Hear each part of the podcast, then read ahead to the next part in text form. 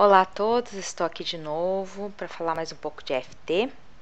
E como o pessoal tem me perguntado muito a respeito de como fazer EFT em casa, dar prosseguimento no autotratamento, eu vou dar algumas dicas para quem ou já fez EFT e parou num determinado ponto, ou está querendo passar mais coisas a limpo né, na sua vibração. Então, qual é o princípio dessa técnica que eu vou passar para vocês?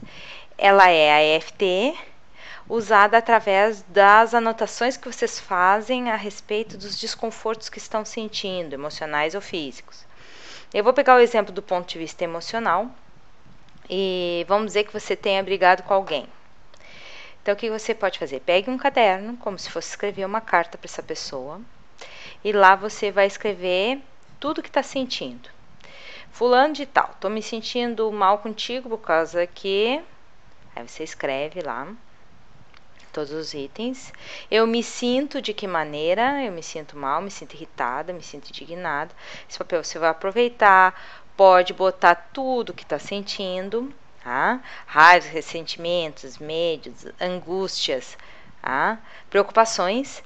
E depois, no final, o especial dessa dica é que você vai reler os pontos batendo nos pontos da EFT.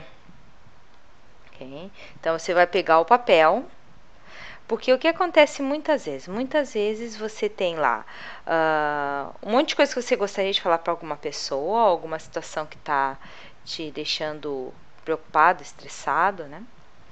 E passam milhões de pensamentos pela cabeça. Então, quando você coloca no papel, você vai focar num assunto só e vai nele até o final. E o pessoal também me pergunta até quando devo aplicar essa, essa técnica do papel? Até o momento que não senti nenhum desconforto ao ler a carta. Tá? Então, por exemplo, se tiver escrito lá a respeito de alguém, de uma atitude dessa pessoa, como você se sente com isso, é, aproveite e já diga tudo também. Aproveita e diga. Se tem que dizer algumas barbaridades, tem que dizer algumas palavras feias, alguns palavrões, não tem problema. Você está uh, ah, pegando o princípio da técnica que é transformar em palavras os bloqueios energéticos. Então, um bloqueio energético tem a tradução através de alguma palavra específica, não tem problema, você está fazendo só para você. Essa é uma técnica boa para fazer em voz alta. E, e guardar o papel, ao reler o papel, no dia seguinte, eu recomendo que a pessoa faça vários dias isso. Ao reler o papel no dia seguinte, veja se tem mais algum item para adicionar. Pode ter aparecido outras emoções, outros pensamentos, e você vai reeditando essa carta certo? Se você fizer isso num arquivo editor de textos, vai ficar mais fácil reeditar. Mas o bacana é fazer no papel, que você vai botar toda essa intenção ali, vai ver o que você está editando e vai perceber a evolução do processo.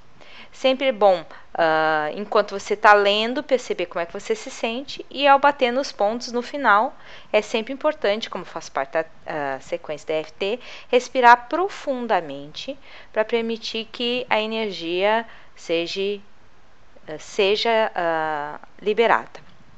E aí, boas tentativas e bastante EFT para você.